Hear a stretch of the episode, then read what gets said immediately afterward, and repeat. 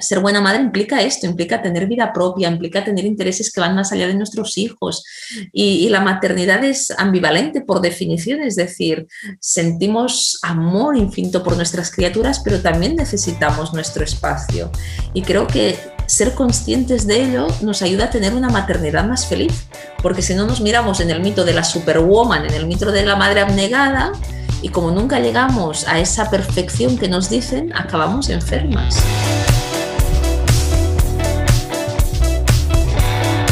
A que no te atreves, un podcast con Tania Chaides para ti que buscas encontrar un sentido distinto a tu vida, inspirarte para crecer y descubrir las respuestas en lo más oscuro de tu ser. Atrévete a explorar esos temas de los que nos da miedo hablar para llevarlos a la luz.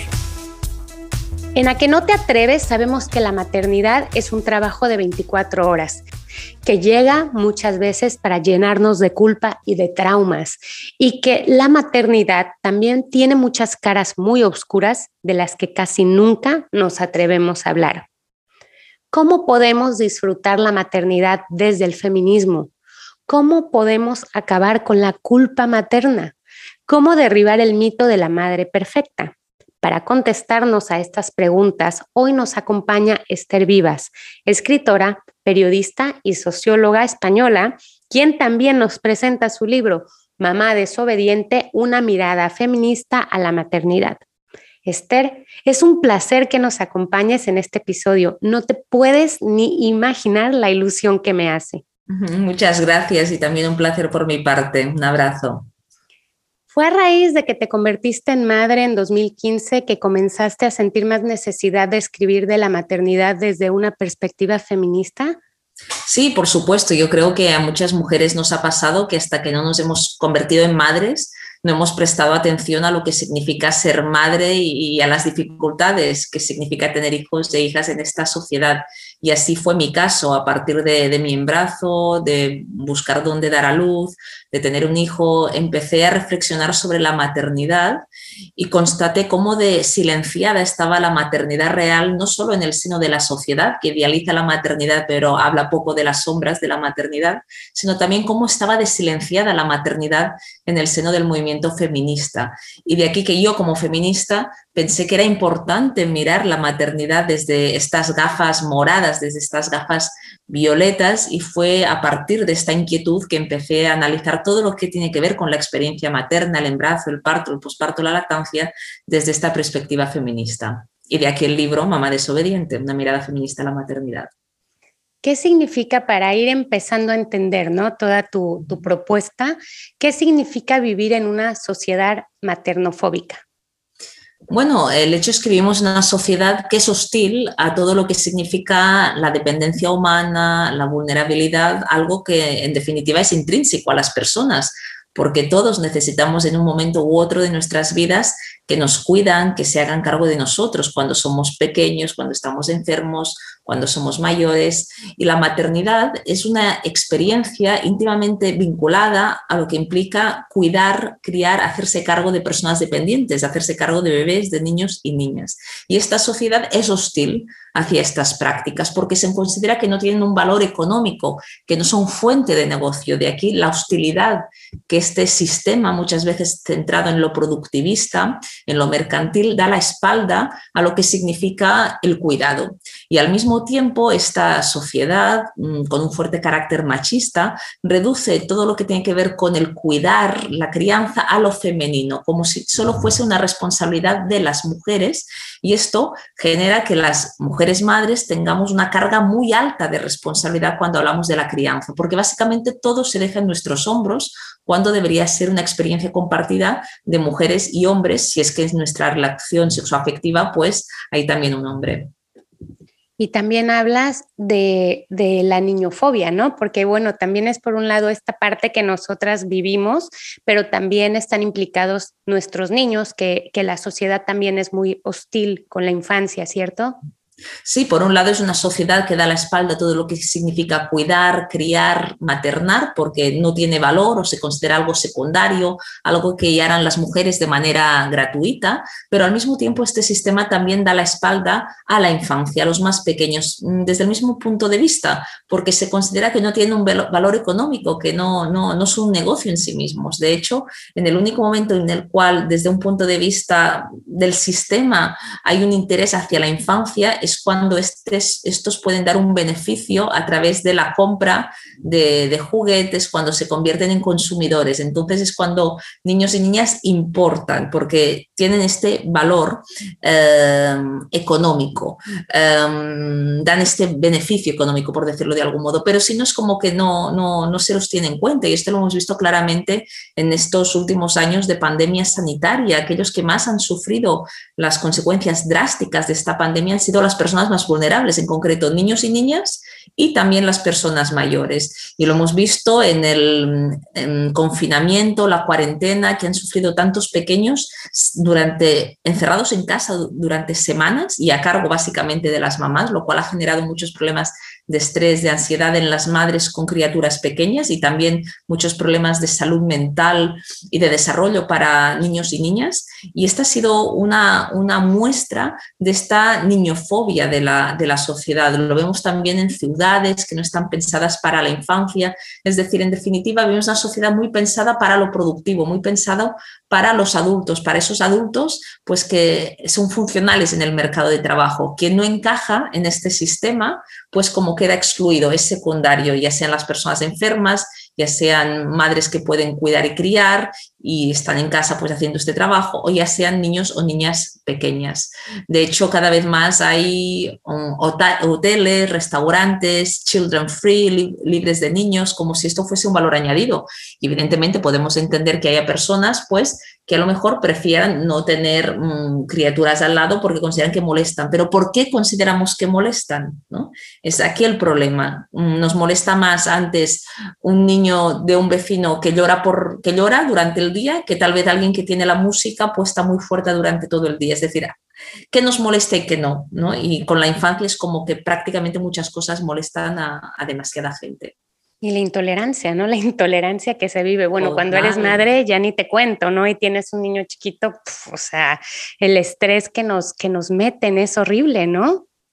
Sí, y además siempre cuando un niño o una niña, por ejemplo, llora, si subimos a un bus, a un metro, es como que primero miran mal al niño o a la niña, es decir, como que molesta.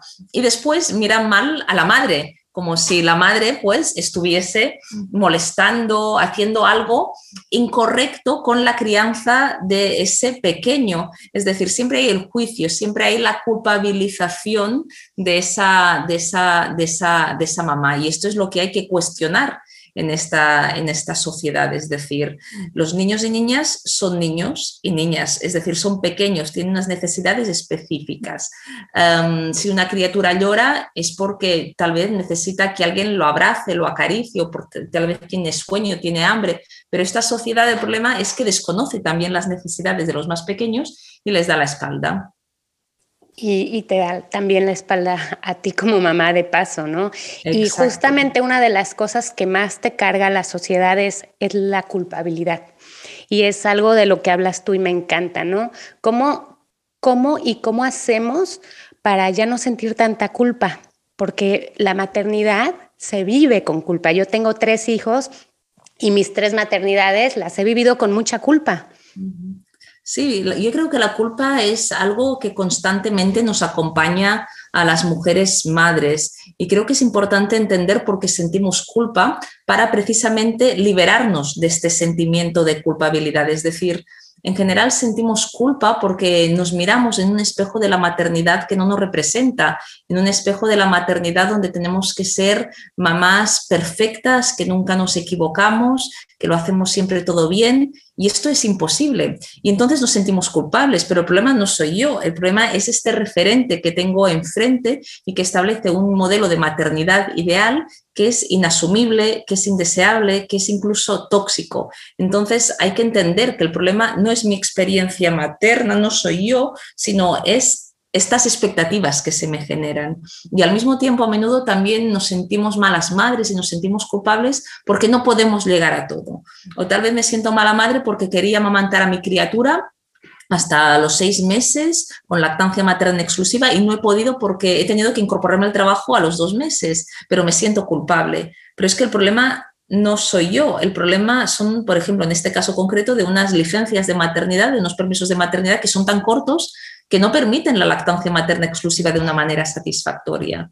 O el problema, también me he encontrado muchas mujeres que se sienten culpables porque han sufrido una cesárea que consideraban no necesaria y se sienten culpables por ese parto. Pero si yo he tenido una cesárea que no era necesaria y por lo tanto me han violentado mi parto, el problema no es mío, la culpa no, no debería sentirla yo, sino que la culpa es de quien ha violentado ese momento tan importante para mí y mi bebé. Entonces, muchas veces nos sentimos culpables de prácticas que tienen que ver con la experiencia materna, que en realidad eh, la responsabilidad de las mismas no es nuestra, sino es que es de una sociedad que nos dificulta un parto respetado, una lactancia materna satisfactoria, en definitiva, poder criar y cuidar de una manera sana, saludable y feliz. Mira, todo eso que, mencionas, yo lo estaba, yo no, no, pude leer Mamá desobediente, yo lo escuché en un audiolibro, eh, durante los últimos días he estado acompañando, no me daba tiempo de sentarme a leer por todo lo que hablas, de todas las responsabilidades, cargas, bla, bla, bla. Eh, pero ha sido muy interesante escucharlo. Y conforme lo iba escuchando, también te confieso que he tenido muchos momentos como de mucho coraje, ¿no? De hecho, una parte lo escuchaba cuando recogía a mi niño mayor, que ahora tiene 14, eh, del colegio. Y estábamos escuchando juntos la parte en la que hablabas de las licencias. Y yo le decía, no, mi amor, es que yo contigo a los cuatro meses te tuve que poner en la guardia, vivíamos en Madrid, te tuve que poner en la guardia y qué penita me da, qué penita que da que no pude hacer lo mismo contigo que con tu hermano pequeñito, que tiene dos años, que lo he estado cuidando yo los dos años, ¿no? Y le decía, pero eran otros momentos, mi amor. Y justamente hablabas de la, de la maternidad así como sin ningún apoyo del Estado, con tan poco apoyo, y me empezó a dar tanto coraje, ¿no? Porque finalmente, pues por más que queramos llegar, es imposible llegar si quieres cumplir con todo. No hay manera, no hay manera porque no tienes esos apoyos, ¿no? Y es una pena gigantesca. Y es muy importante esto que señalas porque nosotras mismas podemos haber tenido distintas experiencias de maternidad con nuestros hijos en función del momento en el cual nos, encontramos. Y, tal vez con una criatura, lo que tú dices, ¿no? Has tenido que llevarla a la guardería al poco tiempo ¿no? de haber nacido y con otras puede estar más tiempo. Y por lo tanto es fundamental tener en cuenta que el contexto es el que en buena medida determina mi experiencia de maternidad y a menudo también mi precariedad o mi precariedad laboral. Es decir, muchas veces situaciones laborales o vitales más precarias pues dificultan poder tener una experiencia materna más gozosa o poder estar más tiempo con tu criatura. Y tal vez una situación económica más estable pues te permite pues eh, poderte tomar una licencia de maternidad asumida por tu cuenta que nadie paga, pero bueno, te lo puedes permitir. Entonces, creo que también es importante tener en cuenta estos condicionantes socioeconómicos que influyen en mi experiencia de maternidad, porque muchas veces pensamos como que ser madre es algo neutral, es decir, yo me convierto en madre y ya está.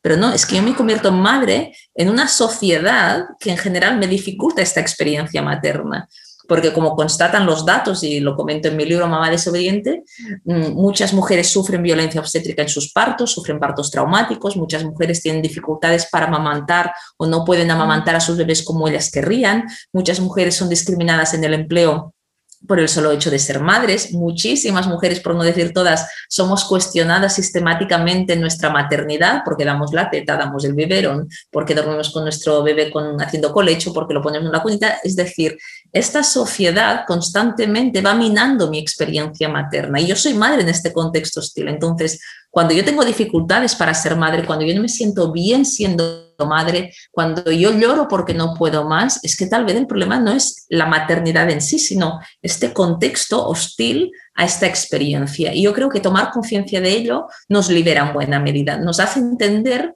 que somos la madre que podemos ser a pesar del contexto difícil en el cual maternamos. Y esto es muy liberador. Y creo que hacer este ejercicio eh, es importante porque nos libera de la culpa y nos permite reconciliarnos con la experiencia materna y tener una experiencia materna más satisfactoria. Y yo creo que también nos permite ver con otros ojos, ¿no? A otras mamás, porque justamente yo te hablaba de mi experiencia eh, cuando vivía en Madrid con, con, con mi niño mayor recuerdo que, bueno, pues era muy difícil salir, ¿no? Porque claro, quien cuidaba al bebé y tal. Y un día me dijeron, oye, ¿por qué no que te lo cuide eh, esta chica que acaba de llegar de Ecuador y que está trabajando en casa de la abuela? Y yo, pues sí, que me lo cuide al menos para salir un poquito tal, ¿no?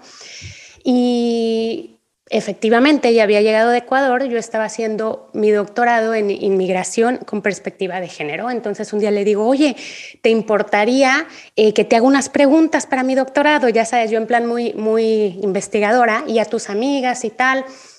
Sí, sí, claro. Y ella era demasiado divina con mi bebé. Tenía como cinco meses, Emilio.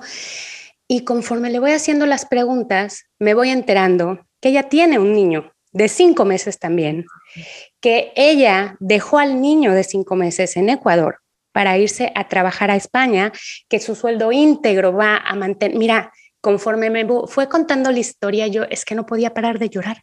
No lo podía entender y finalmente también es eso, ¿no? El poder entender a otras mamás, el poder tener esa comprensión y pensar, bueno, finalmente no es que estemos muchas veces mejorando como, como mamás al liberarnos, ¿no? Al, al buscar estos espacios, porque finalmente son otras mamás las que están asumiendo esa carga. Entonces ahí también yo creo que es esta, el ver a la otra con más comprensión, el no juzgar, el no dar por hecho algo, ¿no? Yo solo decía, ay, qué linda que es ella con mi bebé, es divina, así que lo cuide él, que lo cuide ella. Claro, es que ella era divina porque de alguna manera tenía mi bebé y estaba pensando en su bebé, que tuvo que prácticamente arrancarse y dejárselo con la mamá para poder brindarle un mejor futuro, ¿no?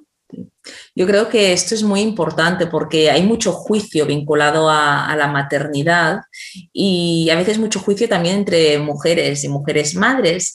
Y es fundamental entender que cada una carga por un lado su mochila personal y su historia que puede determinar también esta experiencia materna y al mismo tiempo cada una tiene un contexto económico distinto que puede hacer que tomes unas decisiones u otras en función de tu situación vital y que por lo tanto no somos nadie para juzgar la maternidad de, otra mujer y, en definitiva la maternidad requiere de mucha más sororidad, de mucho más apoyo mutuo entre, entre, entre madres, porque cada una hacemos lo que podemos en las circunstancias en las cuales nos encontramos e incluso diría más, ¿no? también necesita esta maternidad sororidad entre mujeres madres y mujeres no madres. Porque si eres madre lo tienes muy difícil hoy en día, lo hemos comentado. Pero es que si no lo eres, también constantemente te cuestionan de por qué no tienes hijos, que se te va a pasar el arroz, que te quedarás sola, que eres una egoísta. Y por lo tanto también no es fácil no ser madre.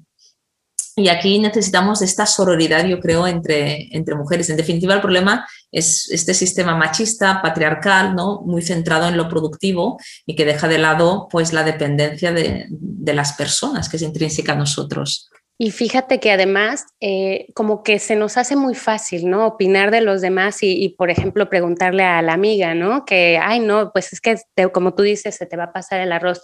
¿Tú qué sabes si esa mujer lleva cinco años? Como tú lo cuentas en tu libro al principio, ¿no?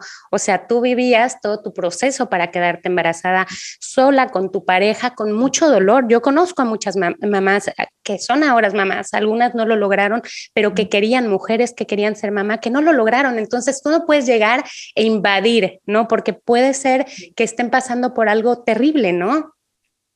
Sí, sí, sí, porque no sabemos de la experiencia de, la otra y cada vez hay más mujeres y también hombres que sufren problemas de, infertilidad. Yo lo cuento, como tú bien dices, en primera persona en el libro y son temas muy silenciados, son temas muy tabú, porque chocan con lo que socialmente se espera de una mujer. De una mujer se espera que va a poder tener hijos, obviamente, por eso es una mujer. Pero en cambio hay muchas mujeres que tenemos dificultades enormes y también hay hombres que tienen estas dificultades, pero como en esta sociedad se esconde la infertilidad masculina porque como que pone en cuestión la virilidad de ese hombre.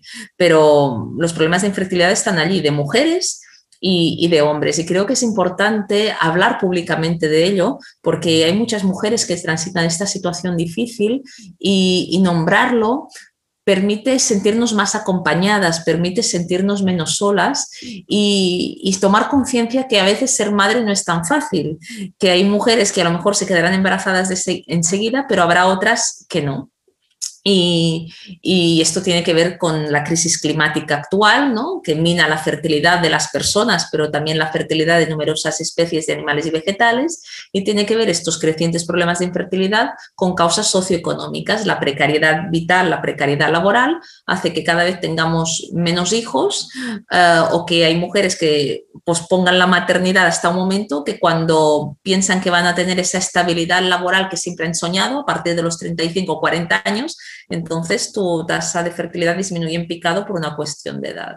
Por lo tanto, hay causas políticas también detrás de estos problemas más personales. Y es que dices que es difícil, eh, bueno, es difícil desde intentar ser mamá, ¿no? Y luego es también muy difícil ser mamá. En cualquier caso, hay muchísimas dificultades, ¿no? Que, que se, que se adhieren a, a esta experiencia de maternidad.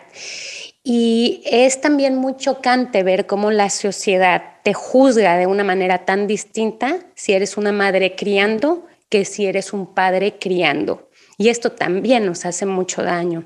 Mm, hay como un doble rasero. Es como que la madre tiene que cuidar y criar y lo tiene que hacer correctamente, tiene que ser una madre devota y al mismo tiempo que tiene que ser una superwoman que llega a todo, una buena profesional como si no tuviese hijos y una buena madre como si no tuviese un empleo remunerado. Y esto lo tiene que hacer maravillosamente por el solo hecho de ser mujer, es decir, es tu trabajo tu tarea, porque además tampoco se considera como un trabajo formal. ¿no? Eh, pero el hombre, el padre, es como que si se implica en la crianza, es como que hace algo que mm, tradicionalmente no está asociado a su rol de género y por lo tanto, como no está asociado a su rol de género, es como, wow, este padre qué implicado, este padre lleva a sus pequeños al colegio, este papá lleva a su niño o a su niña al pediatra. Es como que si tú sales de fiesta te preguntarán, ¿y qué ha pasado con los niños? ¿Dónde los has dejado? Si te vas de viaje por temas de trabajo y tus hijos, es como, ¿no? Tienen que ir pegados a ti pero si tu pareja, hombre, se va de viaje o sale de fiesta, a nadie se le ocurrirá preguntarle qué es de sus hijos, dónde están, porque obviamente van a estar con la mujer. Es decir, socialmente tenemos integrado esa idea que la mujer es la cuidadora asumiendo las tareas maternales y el hombre es como no. Y todo esto es lo que hay que empezar a cambiar, porque un padre no ayuda en las tareas de cuidado, un padre debe ser corresponsable, porque los hijos son igual de hijos de la mamá que del papá. Si es una pareja heterosexual los hijos pues son de ambos, es una responsabilidad compartida, pero en cambio socialmente no, no se considera así. Es cierto que las cosas van cambiando, pero como históricamente se ha asociado mujer a madre y madre a cuidadora, pues esto aún somos herederos de este discurso y hay que empezar a cambiarlo porque al final la responsabilidad de cuidar en una pareja, en una familia, es de ambos progenitores, es que hay ambos progenitores en una familia, e incluso iría más allá. La responsabilidad del cuidado y de la crianza y de la infancia es una responsabilidad social, colectiva.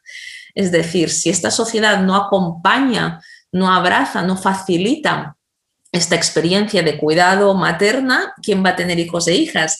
Y al mismo tiempo, cuidar de niños y niñas es una responsabilidad o debería ser una responsabilidad de todos, porque estamos hablando de cuidar a criaturas que mañana van a ser los adultos, van a ser los adultos del, del futuro. Y esto nos debería de implicar a todos. Entonces hay que cambiar esta mirada de la maternidad mmm, reduciéndolo a una responsabilidad femenina, es una responsabilidad también de los hombres, y, sacándolo de una responsabilidad individual, es una responsabilidad colectiva. Y yo creo que es tan importante, ¿no? Empezar a, a, pensar de otra manera. Y es tan importante, pero al mismo tiempo como que como mujeres sigues estando muy atrapada para poder llevar lo que piensas, lo que sientes, tus necesidades, ¿no? A esa esfera política, a esa esfera pública, ¿no? Qué lejos todavía nos queda la, conciliación, ¿no? O sea, cómo se ve tan, tan lejos yo al menos, y mi, esposo es un hombre implicadísimo y, y, no he podido conciliar de todas maneras, o sea, o dejo mi trabajo o para encargarme de tal o cual, pero tienes que estar renunciando, renunciando a una cosa, a otra, otra, otra, y con tantas cargas es muy difícil, también lo cuentas en tu libro, ¿no? Qué difícil es poder participar en una esfera política, ¿no? En un partido político, en una organización, para que se escuchen nuestros derechos como mujeres cuando ya tienes tantas cargas encima, ¿no? Exacto, es que es, es, que es así, hay toda una serie de tareas físicas de, de organización práctica de, del día a día con niños y niñas pero es que encima hay también una carga mental de lo que implica tener en la cabeza todo lo que se tiene que hacer. Entonces, cada vez tenemos más padres implicados, cosa que es positiva, pero muchas veces estos padres acaban siendo ejecutores de tareas concretas que en definitiva hemos pensado las mamás y nosotras seguimos teniendo esta carga mental aquí. Entonces creo que también es importante ser conscientes de ello como mujeres. No solo somos quien es que eh, muchas veces ejecutamos las tareas, sino quienes también las organizamos y las tenemos en la cabeza. Y esto debería ser compartido nuestra, con nuestra pareja si es que tenemos pareja. Y tenemos también que aprender a soltar. Tal vez nuestra pareja no lo hará como nosotras lo hacemos, no lo hará tan bien como nosotras lo hacemos, ¿vale? Pero que lo haga, que lo haga a su manera, que también aprenda a hacerlo. Es decir, también nosotras debemos de desaprender como a querer tenerlo todo controlado, hacerlo todo a nuestra manera. Creo que esto también es un aprendizaje mm, en clave feminista de delegar tareas. Creo que esto también es, es, es, es fundamental.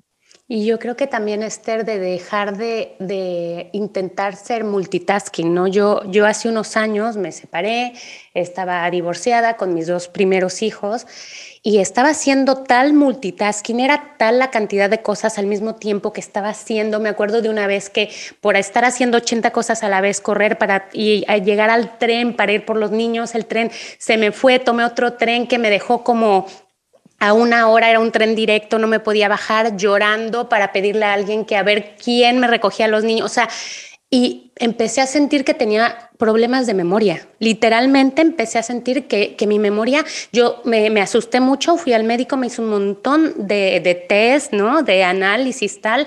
Me dijo, tú estás bien, todas tus funciones están, estás bien. Y analizando, era una doctora, con ella me dijo, es que no puedes hacer tanto. Por más que tú sientas que tú puedes, no puedes. Y yo ahí, después de muchos años de someterme a este proceso, ¿no? De querer hacer tanto, me di cuenta de que es que es imposible y cuando lo haces, no solo lo haces mal, sino que, que te puedes enfermar. Y es algo que yo creo que como mamás tenemos que entender. Yo siempre lo digo, si escuchas cualquier podcast, no va a haber uno que no lo diga, que esa capa de Superwoman la tenemos que quemar, tirada, lo que sea, porque nos hace demasiado daño. Sí, sí, es lo que tú dices y al final también tenemos que cuidarnos porque a veces estamos tan focalizadas en que tenemos que hacerlo eh, bien para nuestros hijos y es que como que nos dicen que tenemos que ser profesionales de éxito, grandes superwomans que llegamos a todos y al mismo tiempo tenemos que ser la madre sacrificada y abnegada de toda la vida y esto es imposible y nos genera mucho malestar y al final también puede tener un impacto en nuestra salud mental y en nuestra salud física. Entonces tenemos que aprender también a cuidarnos nosotras porque si nosotras no estamos bien, difícilmente vamos a poder estar bien con nuestros hijos e hijas. Y por lo tanto es fundamental poner el foco también en, nosotras, en nuestro bienestar y tener tiempo libre para quedar con las amigas, para salir, para ir al cine, para hacer lo que sea, para ir a tomar algo, porque mm, esto es muy importante. Somos madres, pero también tenemos otros intereses más allá de la crianza. Somos madres, pero tenemos vida propia más allá de la crianza. En particular cuando nuestros hijos van creciendo. Evidentemente, si tú tienes un bebé de pocos meses, pues es muy absorbente la experiencia, porque esta criatura necesita de ti, eh, necesita que estés con, con ella, ¿no? necesita de ti y de tu pareja.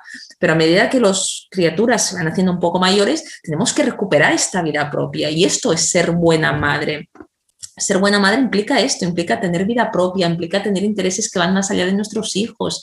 Y, la maternidad es ambivalente por definición, es decir, sentimos amor infinito por nuestras criaturas, pero también necesitamos nuestro espacio. Y creo que ser conscientes de ello nos ayuda a tener una maternidad más feliz, porque si no nos miramos en el mito de la superwoman, en el mito de la madre abnegada, y como nunca llegamos a esa perfección que nos dicen, acabamos enfermas.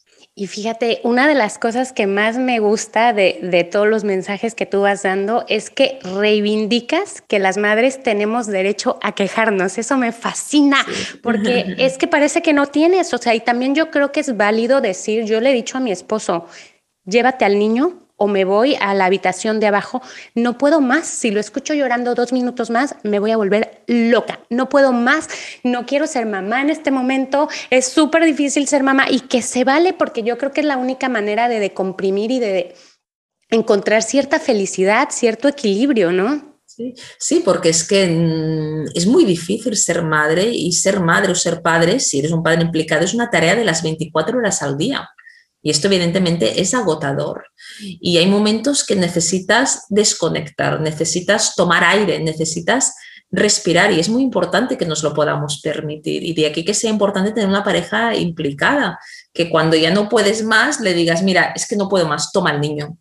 O que él también lo pueda decir en un momento u otro, ¿no? De aquí que también las madres solas, yo creo que que son como las grandes heroínas y las grandes olvidadas, porque si de por sí es difícil ser madre, ser madre sola mm, aún es más complicado, porque a menudo se suman también dificultades eh, económicas em, y es más difícil incluso conciliar. De aquí que em, es, es, es clave poder criar con un entorno que te apoye, te acompañe. No es lo que dicen, ¿no? Es importante poder criar en tribu, poder criar en comunidad, ¿no? Poder dejar los niños con, una persona de tu confianza que se pueda encargar si tú tienes otra tarea que hacer.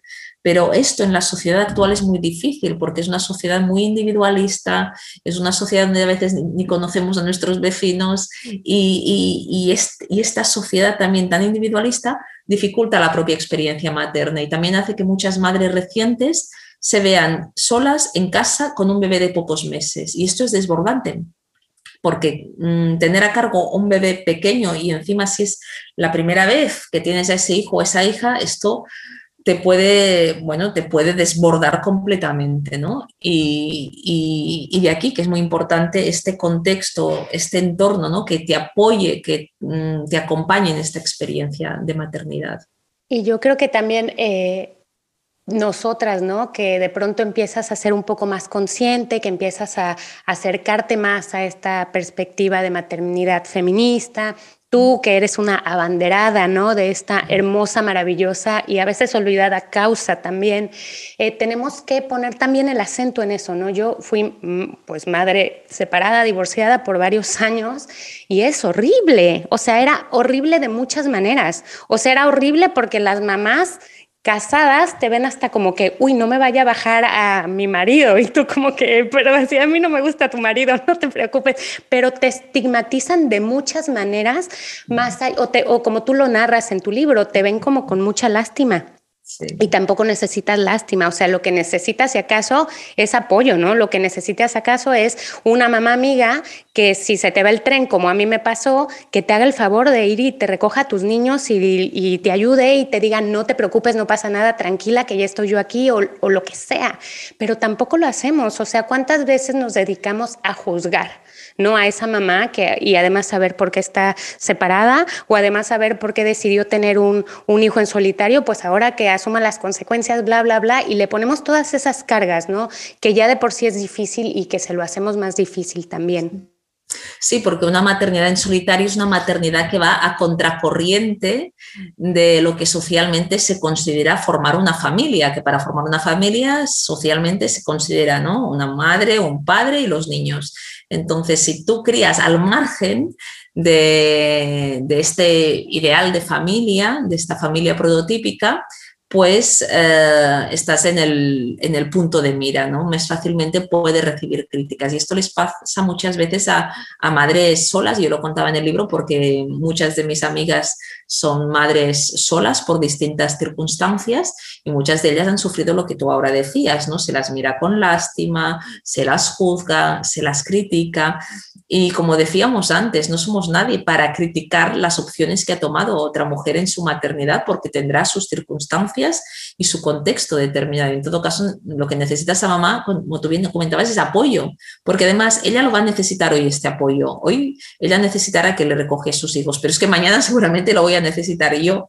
Y de aquí que sea también tan importante. Una de mis amigas, que es madre sola, ella dice, lo más importante es tener un grupo de mamás amigas te tienes que hacer a una, amiga le decía a otra amiga también que es mamá sola una le decía la otra una madre sola a otra que tienes, tienes necesitas el apoyo de las madres de tu escuela de la clase de tus niños. Y es verdad no esta esta red es fundamental y, creo que si no se puede encontrar a veces esta red, ¿no? Ya, ya, no solo para el apoyo en casos concretos, sino para compartir la experiencia, eh, para poder compartir nuestras vivencias, si no lo podemos hacer de manera presencial, también las redes sociales a veces ayudan.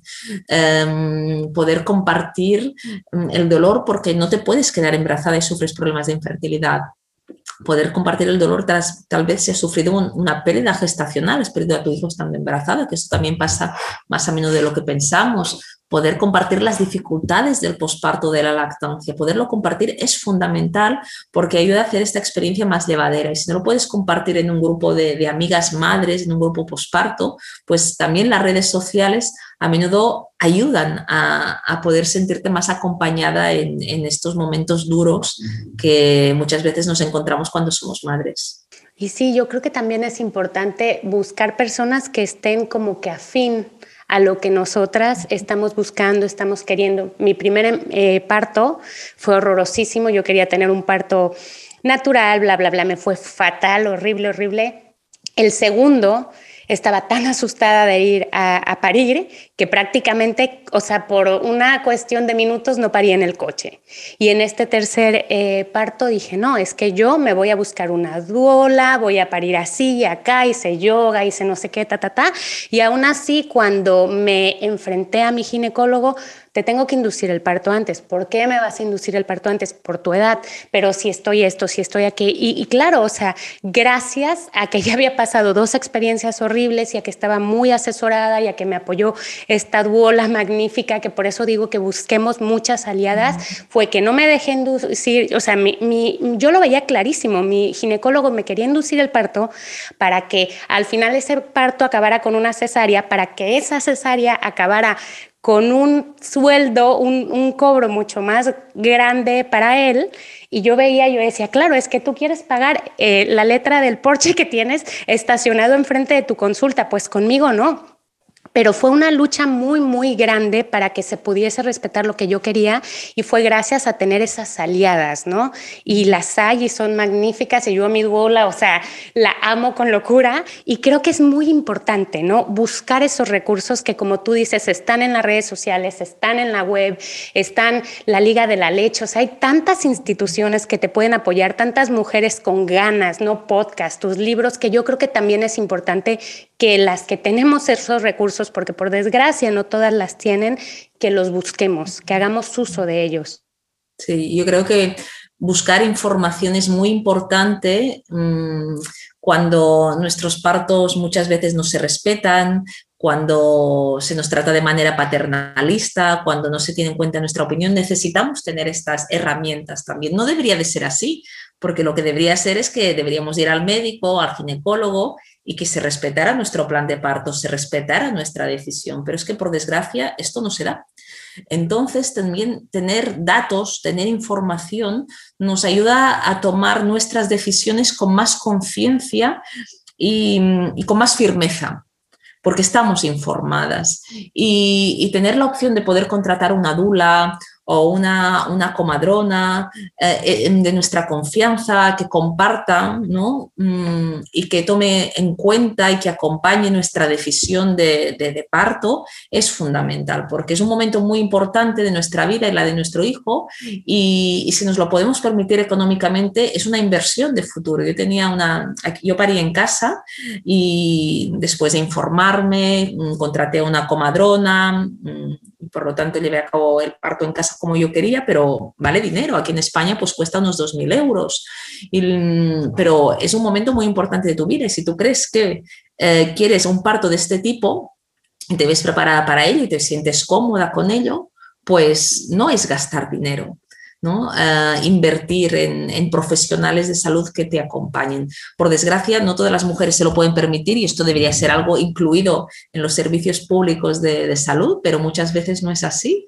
Pero una amiga que quería parir en casa y yo le decía, y decía, es que es muy caro. Digo, pero ¿lo puedes pagar? Me decía, sí, pues hazlo porque solo vas a dar, y ella ya tenía 40 años cuando parió, eh, solo vas a parir seguramente una vez, así que y, creo que es importante, ¿no? Ah, informarnos, cuidarnos, apostar, ¿no? Por, por esos partos, esa crianza, esa lactancia que queremos y, como tú bien decías, acompañarnos de aliadas, de profesionales que no nos juzguen a la hora de tomar nuestras decisiones, sino que nos acompañen, nos apoyen y nos asesoren con datos científicos. Sí, y hasta que aboguen por nosotras, ¿no? Yo de pronto ya, o sea, imagínate dolores de parto así tope, tal y cual. O sea, tiene que haber alguien que esté ahí que diga, no, este es el plan de parto, no, al bebé se le da al papá, se le da a la mamá, se le pone en la teta, no te lo llevas, no esto. Pero en ese momento tú es muy difícil que lo puedas hacer. Tu esposo está como que, ay, que salga todo bien, tal, tampoco, tampoco está en esa situación de control y necesitas tener aliadas. Y yo creo que, que es eso, buscar aliadas en todo momento, porque eso va a hacer que nuestra maternidad sea pues un poquito más llevadera, ¿no? Y disfrutarla. Sí, totalmente de acuerdo, ¿no? Buscar aliadas, tanto amigas, mujeres que nos acompañen durante el embarazo, durante el posparto, para compartir estas experiencias y en particular para compartir las sombras de la maternidad, que son muchas más de las que nos cuentan, y también rodearnos de buenos profesionales, de buenos profesionales que estén en sintonía con lo que nosotras queremos, em, para que aquello que deseamos lo podamos en buena medida llevar a cabo, que no nos vulneren nuestros derechos. Y de aquí, ¿no? El trabajo de dulas, de comadronas, de asesoras de lactancia materna que nos acompañen, que nos acompañen en este proceso y que hacen un trabajo imprescindible y que cada vez hay más mujeres asumiendo también este, este rol como, como profesionales. ¿Y cómo podríamos vivir una maternidad más libre, más feliz, con más derechos?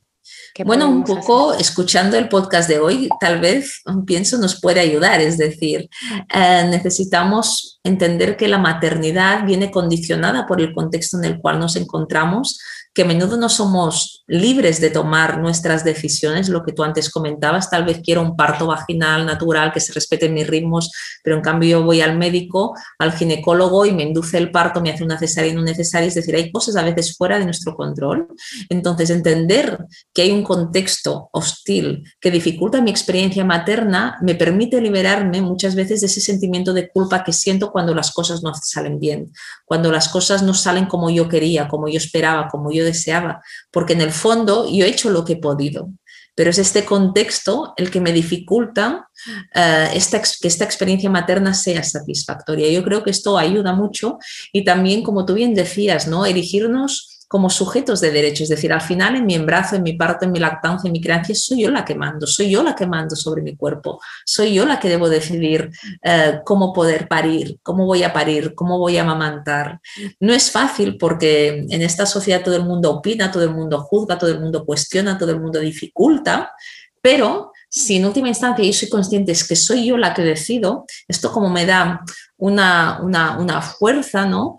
Em, que, me permite, al menos en la medida de los posibles, intentar llevar a cabo mi decisión em, tan allá como yo puedo. Y por lo tanto, este, mm, erigirnos como protagonistas de nuestra historia creo que también es muy importante lo que tú decías, ¿no? Rodearnos de otras mujeres, rodearnos de aliadas, todo esto va a facilitar, y de buenas profesionales va a facilitar, va a hacer que nuestra experiencia materna sea más gozosa.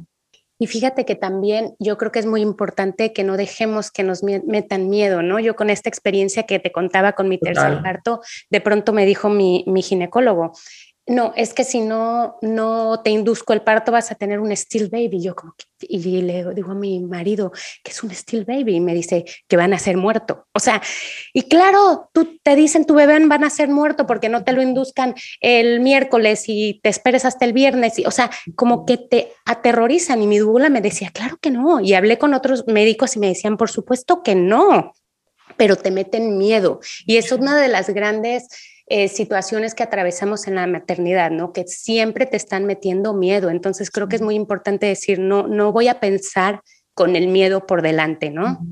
y asesorarte de buenos profesionales. También lo cuento en el libro, esto le pasó, lo que tú mismo cuentas aquí en España, a una, amiga que le sacaron lo que se llama la carta del niño muerto. Es decir, ella también le querían inducir al parto, se negó y le hicieron firmar una carta conforme si se iba a casa y el niño moría, era su responsabilidad. Y esto lo hacen con esta voluntad de y, generar miedo, eh, doblegar tu voluntad y poder asesorarte con otros profesionales que te dicen esto es falso, esto no responde a la evidencia científica es solo una medida de control de tu cuerpo, de tu decisión, eh, esto también te da mucha paz. ¿no? Entonces, eh, rodearnos de profesionales afines eh, a lo que nosotras queremos, que nos asesoren, porque evidentemente si una cesárea es necesaria, se tiene que hacer salvavidas una episiotomía. El problema es que muchas de estas prácticas se llevan a cabo sin necesidad, básicamente porque responden a intereses económicos de los profesionales de la salud. Entonces, informarnos, contar con apoyos y lo que tú dices, no tener, no tener miedo, porque el miedo es un instrumento de control que históricamente se ha utilizado para mm, supeditar a las mujeres durante, en sus embrazos y en sus partos. ¿Y qué es lo que reivindicas este 8 de marzo? Día Internacional de las Mujeres, que ya viene. Bueno, hablando de maternidad, pues creo que tenemos que reivindicar, por un lado, una maternidad feminista, es decir, lo que ahora veníamos hablando, que nuestra maternidad somos nosotras las que decidimos, que no se puede violentar nuestra experiencia materna, no se nos puede discriminar como madres, no se nos puede abusar en nuestro embarazo, parto, posparto.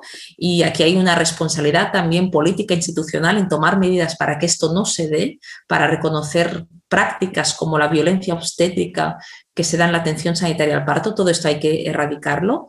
Y al mismo tiempo también necesitamos que el feminismo, el movimiento feminista que va a salir masivamente a la calle este próximo 8 de marzo, incluya en sus demandas los derechos de las madres, que abrace la maternidad. La maternidad no es una cuestión hostil al feminismo, sino que es una cuestión intrínseca porque tiene que ver con los derechos de millones de mujeres que somos madres. Y a pesar que el patriarcado ha utilizado la maternidad como un instrumento para controlar nuestro destino, para imponernos el mandato de la maternidad, hay que romper, evidentemente, con este mandato de la maternidad y con esta maternidad patriarcal, supeditada, donde las mujeres no tenemos voz, pero por el contrario hay que reivindicar una maternidad feminista, una maternidad donde yo decido sobre mi cuerpo, yo decido sobre mi experiencia materna, mis derechos deben ser respetados, debo tener derecho a un parto respetado, a unas licencias de maternidad mucho más amplias, a una lactancia materna satisfactoria y todo esto el feminismo lo debe de defender, lo debe de abrazar y no lo debe de ver como algo ajeno. Bravo, aplaudo totalmente todo lo que dices porque es ese feminismo el que estamos buscando, ¿no? Y como, eh, bueno, respecto al libro, solo quiero puntualizar que Mamá Desobediente lo pueden encontrar al menos en América Latina y aquí en Estados Unidos, en Amazon, fue como yo lo pude eh, lo pude encontrar tanto el libro, eh, que te lo mandan a tu casa, como la versión del, audiolibro, ¿no? Entonces, no sé si hay alguna otra manera en que lo puedan eh, encontrar, pero para mí fue la más fácil. Sí, por un lado también se puede encontrar la versión en ebook y si quieren la edición en papel en Estados Unidos, pues hay la edición puertorriqueña que la tengo por aquí, esta es la edición de Puerto Rico, eh, que Ediciones Flamboyant lo manda mm, por correo normal en Estados Unidos a, Estados Unidos, ¿no? desde Puerto Rico. Y cada edición del libro, bueno, os lo enseño rápidamente, tiene una portada distinta. Eh, el libro salió por primera vez en España y luego se ha publicado en varios países de América Latina y siempre hay una portada distinta en función del país a cargo de una mm, ilustradora nacional y la mayoría de ediciones en América Latina, la mujer madre pues tiene el pañuelo verde para reivindicar también esta idea feminista del derecho al aborto, etcétera, etcétera. Y esta es la edición de Puerto Rico. Si nos escuchan desde México, pues la edición mexicana. Si nos escuchan desde Colombia, la portada de la edición colombiana. Si hay compañeras de Bolivia, en Bolivia está esta otra portada, de Argentina, Ah, lo tenemos en Brasil, en portugués, estoy aquí haciendo, ¿no?